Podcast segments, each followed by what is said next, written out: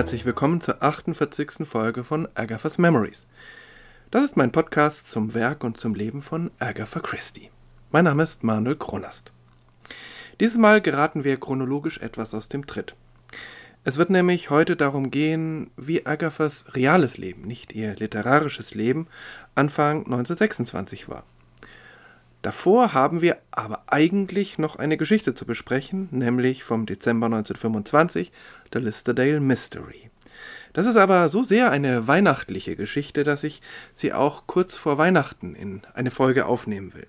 So wird es heute um den Jahresbeginn 1926 gehen und dann in der 49. Folge um The Listerdale Mystery vom Ende 1925. Ich hoffe, dass ich das vor Weihnachten noch schaffe. Im Moment bin ich beruflich sehr eingebunden. Aber wenn nicht, dann wird es eben eine Nachweihnachtsfolge. Es ist auch schön. Nun aber zurück in das reale, nicht in das literarische Leben von Agatha Christie.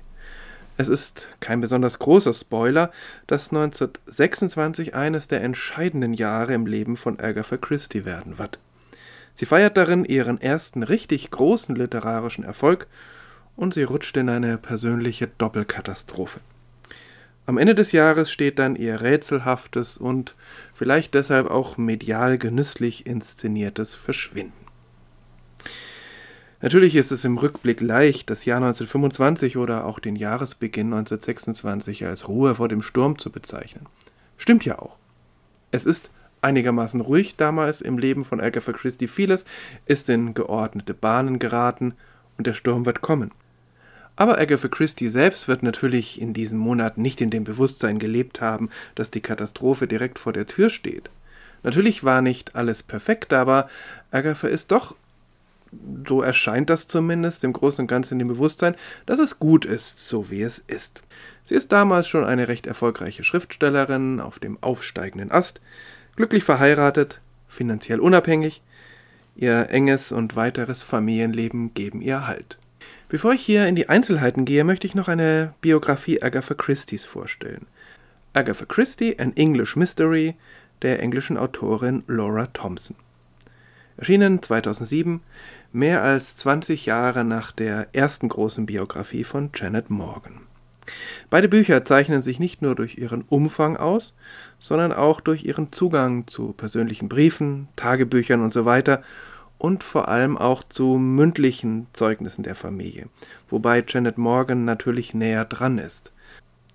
Eigentlich genügt es, wenn man sich gründlich informieren will über Agatha Christie, eines der beiden Bücher gelesen zu haben, sie legen allerdings unterschiedliche Schwerpunkte. Was ist nun das Besondere an dem Werk von Laura Thompson? Zum einen orientiert sie sich zwar im Wesentlichen an der Chronologie des Lebens, aber sie springt doch immer wieder hin und her und es kann manchmal etwas verwirrend sein.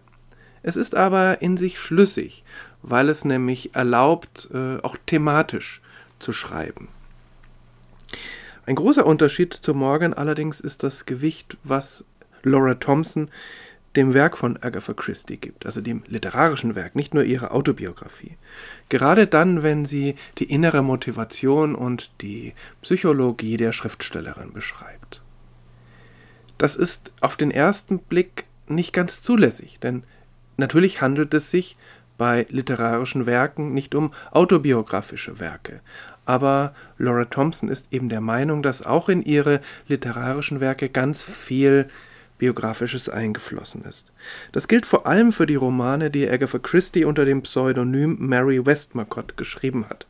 So wie Thompson das schildert, haben diese Romane, es sind sechs an der Zahl, eigentlich gar kein eigenes literarisches Gewicht, sondern sind mehr oder weniger nur literarische Vehikel für Agatha Christie, um ihre eigenen Erfahrungen, die ihre Ehe und besonders das Scheitern ihrer ersten Ehe irgendwie zu verarbeiten. Mir sind diese Romane nicht präsent genug, um mich dazu an dieser Stelle heute wirklich äußern zu können. Ich bin sehr gespannt darauf, wie das ist, wenn ich die Romane dann an ihrem Ort in der Chronologie dann lese und auch hier im Podcast besprechen werde. Der erste, Giant's Bread, wird im Jahr 1930 erscheinen. Dass diese sechs Romane unter dem Pseudonym Mary Westmacott viel Autobiografisches enthalten, das ist inzwischen eigentlich unumstritten. Auch Janet Morgan greift immer mal wieder auf sie zurück. Und ich verstehe die Versuchung, weil Agatha Christie so wenige Interviews gegeben hat und weil ihre Autobiografie auf eine charmante Art sehr selektiv ist. Sie lässt einfach manche Sachen weg, vielleicht weil sie ihr auch in der Erinnerung zu schmerzhaft sind. Aber ich fragte mich beim Lesen der Biografie Thompsons, ob sie sich nicht zu sehr auf die Westmacott-Romane verlässt. Schließlich sind es trotz allem literarische Werke und Agatha Christie ist sehr gut darin, solche autobiografischen Bezüge zwar anzureißen, aber dann doch auch kreativ zu verändern, manchmal auch um Leserinnen und Leser in die Irre zu führen. Auf der anderen Seite gibt es durchaus auch andere Beispiele. Wir hatten das schon bei ähm, The Man in the Brown Suit, wo zum Beispiel die Schilderung der Schiffsreise der Heldin Anne Bedingfeld eigentlich eine genaue Kopie der Schiffsreise von Agatha Christie 1922 nach Südafrika ist. Und vielleicht waren tatsächlich die Westmacott-Romane für Agatha Christie eine gute Möglichkeit, Dinge literarisch zu verarbeiten, die sie sonst nicht verarbeiten konnte. Eine gute Möglichkeit deshalb, weil sie eben unter einem Pseudonym erschienen. Und das Pseudonym ist damals tatsächlich über etliche Jahre auch nicht gelüftet worden. Insofern waren diese Romane vielleicht auch ein geschützter Raum, um Dinge zu verarbeiten. Es ist spannend zu lesen, wie Laura Thompson die Beziehungen und Motivationen Agatha Christie's beschreibt. Zum Beispiel die Beziehung zu ihrer älteren Schwester Madge, zwischen Vertrautheit und Eifersucht, die sehr enge Bindung an ihre Mutter Clara, ihre leidenschaftliche Liebe zu Archie und die Erwartungen, die vielleicht einfach zu hoch gesteckt waren, um wirklich erfüllt werden zu können. Die distanzierte Liebe zu ihrer Tochter Rosalind, das Geld als wesentlicher Motivator ihrer Handlungen, die tiefe Angst, mittellos zu sein, die ja auch immer wieder in ihren Romanen, in ihren Kurzgeschichten durchkommt. Ihre behütete Kindheit, die vielleicht ein Erwachsenwerden verhindert hat, zumindest eine Zeit lang, so beschreibt das Laura Thompson damit, darüber kann man natürlich unterschiedlicher Meinung sein. Das ist alles sehr farbig und plausibel geschildert und eben mit zahlreichen Zitaten aus den Westmacott-Romanen hinterlegt. Das ist manchmal gar nicht so einfach, diese literarischen Aussagen von den echten Zitaten Agathas zu unterscheiden, und sie springt dann manchmal zwischen den Namen in den Romanen und den entsprechenden Namen im Leben von Agatha Christie hin und her. Das macht es manchmal nicht einfach und manchmal finde ich es auch ein bisschen zu viel. Das ist auch der Grund, warum meiner Meinung nach einige psychologische Deutungen Thompsons auf etwas wackeligen Füßen stehen. Trotzdem sind die Annahmen Thompsons behutsam reflektiert und in jedem Fall bedenkenswert ob sie dadurch wirklich das Geheimnis um Agatha Christie lüftet, das ist dahingestellt. Aber sie bietet auf jeden Fall interessante Einblicke. Also wer auf dieses Buch stößt, auf jeden Fall eine Leseempfehlung. Zurück zum Beginn des Jahres 1926. Agatha und ihre kleine Familie, ihr Ehemann Archie und ihre sechsjährige Tochter Rosalind sind gerade im Begriff umzuziehen. Es ist noch gar nicht so lange her, da haben sie schon einen Umzug bewältigt. Sie sind nämlich aus London herausgezogen. Und aufs Land kann man nicht gerade sagen, heute würde man sagen, in den Speckgürtel. In eine geräumige Wohnung in einer riesigen Villa in Sunningdale. Die Vorteile? Es gibt einen Garten für Rosalind und Golfplätze in der Nähe für Archie, denn das ist ja nun sein großes neues Hobby. Agatha zieht mit, um ihren Ehemann und ihre Tochter glücklich zu machen. Sie selbst wäre vielleicht gar nicht in diese Gegend gezogen. Sie vermisst nämlich die alten Kontakte, seien es die in London, vor allem aber auch dieses zwanglose Leben der oberen Mittelschicht in ihrem Geburtsort Torquay. Ihre sozialen Kontakte in Sunningdale sind eingeschränkt. Das ist zunächst gar nicht so schlimm, weil sie Agatha ist keine große Partygängerin aber dass sie nur Paare einladen kann, bei denen der Ehemann gut Golf spielt, weil sonst Archie sagt, was sollen denn diese Menschen hier, da kann ja niemand Golf spielen, das schränkt das Ganze doch etwas ein. 1925 aber verlebt sie mit Archie einen wunderbaren Urlaub in den Pyrenäen. Sie zu zweit, sie wandern, sind viel unterwegs und das ist noch ein wenig diese alte Beziehung, die sie von Anfang an verbunden hat, dieses gemeinsame Abenteuer, diese gemeinsame Entdeckung der Welt. Agatha genießt das. Anfang 1926 fährt sie dann mit ihrer Schwester nach Korsika. Und das alles heißt auch nicht, dass Archie nun etwa fremd geht oder dass er seine Frau nicht liebt. Das tut er auf jeden Fall. Und anders als die Mehrzahl der Männer seiner Zeit ermutigt er sie, eigene Wege zu gehen. Auf seinen Rat hin kauft sie ein Auto und er bringt ihr das Fahren bei. Ihre schriftstellerische Karriere fördert er, wo er kann, auch wenn sie das unabhängig von ihm macht. Aber ich glaube, das ist auch das, was er will. Er ist sich durchaus bewusst, dass er sein eigenes Leben hat mit Beruf und Golf, und für ihn ist es selbstverständlich, dass sie eben auch ihr eigenes Leben hat, dass er ein Auto hat und mobil ist, dass sie einen äh, ja, Beruf, ob man das so nennen kann, weiß ich nicht, also auf jeden Fall eine Tätigkeit, die sie auch finanziell und anders unabhängig macht, das ist für ihn selbstverständlich. Insofern ist er sehr modern. Aber offensichtlich ist es etwas, was, was Agatha zwar hinnimmt, aber sie hätte es sich vielleicht doch anders gewünscht. Eben dieses gemeinsame Abenteurer sein, das, was sie in ihren Kurzgeschichten bei Tommy und Tuppence findet. Agatha und Archie kaufen ein eigenes Haus, auch in Sunningdale, auch in der Nähe der Golfplätze. Es ist schon fertig möbliert, das ist ein Kompromiss. Eigentlich wollten sie was bauen, aber das war zu teuer. Und dieses Haus gefällt Agatha eigentlich gar nicht. Aber sie haben die Hoffnung, was draus machen zu können, und sie nennen es Styles, nach Agatha Christie's ersten Roman. Apropos schriftstellerische Karriere. Agatha hat ja inzwischen ihren Vertrag mit dem Verlag The Bodley Head erfüllt und schon Anfang 1924 hat sie einen neuen Vertrag geschlossen mit dem Verlagshaus Collins. Dieser Vertrag ist deutlich lukrativer. Er wird sie ja zu einer wohlhabenden Frau machen. Der erste Roman bei Collins soll nun in wenigen Monaten erscheinen. Es ist gleichzeitig ein Wiedersehen mit Hercule Poirot. Ihren belgischen Detektiv hat Agatha Christie ja eigentlich in den Ruhestand geschickt. Agatha Christie hat inzwischen einen literarischen Namen und sie hat überhaupt gar keine Probleme, ihre Kurzgeschichten in den unterschiedlichen Zeitschriften zu veröffentlichen.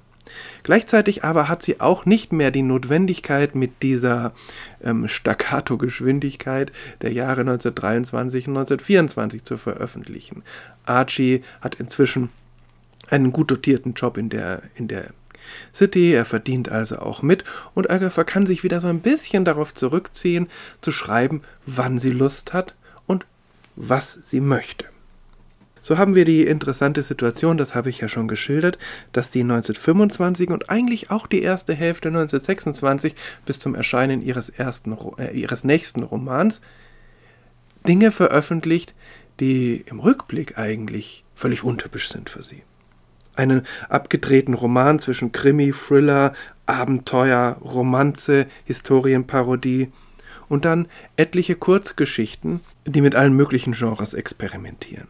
Vielleicht liegt das daran, dass Agatha Christie nach der Überdosis Poirot äh, in ihren ersten Veröffentlichungsjahren mal Lust, Lust auf was anderes hat. Vielleicht auch daran, dass sie das Schreiben immer noch mehr als Hobby sieht, nicht als Beruf, und dass sie deshalb genau das schreibt, was sie möchte und nicht das, was vielleicht das Publikum von ihr erwarten könnte. Sie probiert Krimi-Parodien mit Tommy und Tuppence aus, sie erfindet das geheimnisvolle Detektivduo Mr. Quinn und Mr. Set of Wade und sie wagt sich in den Bereich des Übernatürlichen. Und Anfang 1926 bringt sie sogar ihre erste Kurzgeschichte heraus. Die ist natürlich überarbeitet, denn sie hat sie als junges Mädchen geschrieben, aber immerhin, sie wird verkauft, Sie hat kein Problem, das in einer Zeitschrift unterzubringen. Agatha Christie's Kreativität ist ungebrochen und sie schert sich in diesen Jahren überhaupt nicht um Genregrenzen. Und deshalb finde ich, ist das eine unterschätzte Epoche ihres Schaffens. Wer weiß, was gewesen wäre, wenn sie sich dann nicht dazu entschieden hätte, sich doch mehrheitlich auf den äh, Detektivgeschichtenpfad zu machen. Wer weiß, was geschehen wäre, wenn sie all die anderen Ideen weiterentwickelt hätte. Manches davon entwickelt sie weiter, das lagert sie dann in den Mary Westmacott-Romanen aus. Auch das ein Grund, warum ich finde, dass es zu eng führt, diese Romane unter dem Pseudonym nur unter autobiografischen Gesichtspunkten zu betrachten. Laura Thompson betont in ihrer Biografie, dass Agatha Christie in ihrem Leben bis, na, sagen wir es mal so, bis 1925, 26 eigentlich nur zwei große Lieben gehabt habe ihren Ehemann Archie und ihre Mutter Clara. Nach dem Tod ihres Vaters, da war Agatha ja erst elf Jahre alt und der Heirat ihrer älteren Schwester kurz danach, wuchsen die Mutter und die Tochter eng zusammen. Clara lässt ihrer Tochter viele Freiheiten und traut ihr eigentlich alles zu, aber sie nimmt doch regen Anteil an dem, was Agatha so tut und äh, die beiden können irgendwie auch nicht ohne. Und es macht Agatha natürlich schon zu schaffen, dass Clara ihren Ehemann Archie am Anfang erstmal durchweg ablehnt und dass die Beziehung der beiden nie so richtig gut sein wird. Clara ist am Anfang immer etwas misstrauisch Archie gegenüber und man könnte in der Rückschau sagen, naja, eigentlich wird sie recht behalten, aber das wusste man damals natürlich noch gar nicht. Also das Verhältnis ist sehr eng aber ich würde nicht so weit wie Thompson gehen, die sagt, dass das Verhältnis auch irgendwie unnatürlich ist, dass es ein so enges Verhältnis zwischen einer Mutter und einer Tochter gibt, wenn die Tochter schon längst erwachsen ist. Ich habe nämlich nirgendwo einen Hinweis darauf gefunden, dass Clara ihre Tochter irgendwie eingeengt hätte. Sie waren einander einfach wichtig. Anfang 1926 ist Clara über 70 und ihre Gesundheit ist nicht mehr die beste. Offiziell wohnt sie immer noch in Torquay, in diesem großen und irgendwie wunderbaren Herrenhaus Ashfield, was ja auch Agathas Kindheitshaus ist und was, was für sie immer sehr wichtig bleibt, zumindest die nächsten Jahre. Also offiziell wohnt Clara noch dort, aber sie verbringt auch viel Zeit bei den Christies. Agatha mietet ihr sogar eine Wohnung im gleichen Haus in Sunningdale, sodass sie immer wieder längere Zeitabschnitte dort verbringen kann. Agathas Schwester Madge wohnt nun schon seit über 20 Jahren mit ihrem Ehemann in der Nähe von Manchester in dem gigantischen Abney Hall. Das ist das Vorbild für Agatha Christie's Chimney. Madge war immer die Brillante der Familie gewesen. Sie schreibt Kurzgeschichten, Gedichte, Theaterstücke, sie verkleidet sich gern, sie ist extrovertiert, sie ist gerne auf Partys und äh, das macht ihr schon Schwierigkeiten, dass ihr Ehemann, der sehr reich ist und der ihr mit Sicherheit auch sehr zugetan ist, äh, so völlig anders ist. Also die Ehe zwischen Madge und ihrem Ehemann James ist sicher auch eine andere als die zwischen Archie und Agatha. Aber wie auch immer. Es gab eine gewisse Rivalität zwischen Madge und Agatha, aber diese Rivalität hat Agatha durchaus angestachelt. Es ist schließlich auch Madge, die damals diese Wette abschließt und wettet, dass Agatha niemals einen Kriminalroman schreiben könnte, Agatha reagiert und schreibt The Mysterious Affair at Styles und das ist äh, ja der Beginn einer wunderbaren Karriere. Wie dem auch sei, Match schreibt zwar immer wieder etwas, sie veröffentlicht auch das eine oder andere, aber erstens hat sie doch nicht Agathas Talent und zweitens bleibt das Schreiben für sie tatsächlich immer ein Hobby. Sie schreibt, wann sie Lust hat und so oft ist das dann auch nicht. Agatha schreibt dagegen zumindest zeitweise am Anfang und es wird dann auch in den nächsten Jahren immer wichtiger, Ärger verschreibt, um Geld zu verdienen, wenn auch zunächst nur nebenberuflich. Agatha hat ja noch äh, einen Bruder, Monty. Auch der ist deutlich älter als sie. Ein Lebemann, äußerst charmant und so habe ich zumindest rausgehört, er ist fast ohne soziale Kompetenzen. Im Krieg ist er verwundet worden, er findet keine Arbeit, er lebt auf Kosten der Familie und er macht sich gelegentlich das Vergnügen, aus dem Fenster auf vorbeilaufende Passanten zu schießen. Natürlich zielt er absichtlich daneben, es ist also keine Gefahr, er ist ein hervorragender Schütze, aber trotzdem hat die Familie ähm, eine Menge auszubügeln, gerade in der Nachbarschaft. Archie kommt noch am besten mit ihm klar und irgendwann quartieren sie ihn in einem Cottage samt Haushälterin ein und dort lebt er dann noch äh, etliche Jahre und ich glaube 1929 stirbt er dann. Also das ist auch keine einfache Beziehung und äh, er ist ja jemand, der irgendwie immer durchs Leben kommt und immer wen findet, den er auf seine Seite ziehen kann, aber auf der anderen Seite eine große Belastung für die Familie. Und immer wieder werden wir in Agathas Werken jungen, charmanten Männern begegnen, die zwar ohne Hilfe nicht so richtig lebensfähig sind, es aber doch immer wieder schaffen, irgendwen aus ihrer Umgebung um die Finger zu wickeln. Immer wieder ist zu lesen, dass Agatha Christie keine gute Mutter gewesen sei, zum Beispiel auch bei Laura Thompson. Tatsächlich scheint Rosalind ein besseres Verhältnis zu ihrem Vater gehabt zu haben. Und Agatha Christie macht ihr Kind nie zum Mittelpunkt ihres Lebens. In diesem Mittelpunkt stehen Clara, vor allem aber Archie und je länger, je mehr ihre Arbeit, ihre Schriftstellerei. Agatha ist nie nur Hausfrau und Mutter. Sie vereinbart Familie und Beruf auf fast moderne Weise, obwohl sie unter Beruf etwas anderes versteht, als wir das heute darunter verstehen würden. Aber faktisch ist es natürlich so. Und vielleicht ist es auch keine ganz moderne Einstellung, solche Fragen der Frau zu stellen und nicht dem Mann. Wahrscheinlich wären an Archie, wenn es umgekehrt gewesen wäre, niemals so diese Fragen gestellt worden. Auf jeden Fall ist festzuhalten, Rosalind war ihrer Mutter Agatha niemals egal. Das zeigen ihre Briefe, das zeigt ihre Autobiografie. Sie war ihr immer wichtig. Und sie hat auch die grundsätzliche Auffassung, dass es nicht gut ist, Kinder überzubehüten. Es gibt einige Frauengestalten in ihren Romanen, die doch sehr erdrückend sind. Sie hat das an ihrer Mutter selbst nie erlebt und sie versucht das an ihre eigene Tochter weiterzugeben, obwohl sie so ein ganz anderer Typ ist als Clara. Vielleicht spielt auch eine Rolle, dass Rosalind nach ihrem Vater kommt und niemals die überbordende Fantasie ihrer Mutter entwickelt. Also ähm, das, was Agatha selbst in ihrer Kindheit gemacht hat, sich Geschichten ausgedacht hat, äh, fantasievoll gespielt hat, immer wieder etwas Neues entdeckt hat.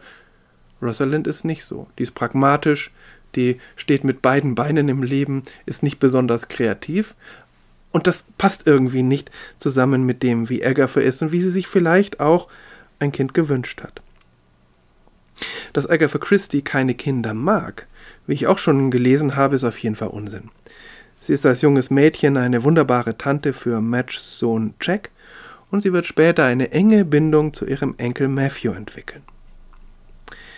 Als das Jahr 1926 beginnt, macht sich die Familie, wie gesagt, bereit zum Umzug in ihr neues Haus, das sie auf Archies Vorschlag Styles nennen. Dass in dem Wäldchen hinter dem Haus während des Krieges eine Frau ermordet worden ist, kann man vielleicht im Nachhinein als böses Omen deuten oder als Grund dafür, dass es kein glückliches Haus war. Aber dass es kein glückliches Haus war, liegt sicher mehr an dem, was in den nächsten Monaten darin passieren wird und vielleicht auch ein wenig daran, dass es einfach nicht Agathas Geschmack entspricht. Es passt nicht zu ihr. Schon wenige Monate später wird Agathas Welt grundlegend erschüttert werden. Zuvor aber veröffentlicht sie im Dezember 1925 eine Geschichte, die nicht direkt an Weihnachten spielt, aber so gut zu den Festtagen passt wie nur wenige von Agatha Christie. Dazu aber mehr beim nächsten Mal. Bis dahin alles Gute.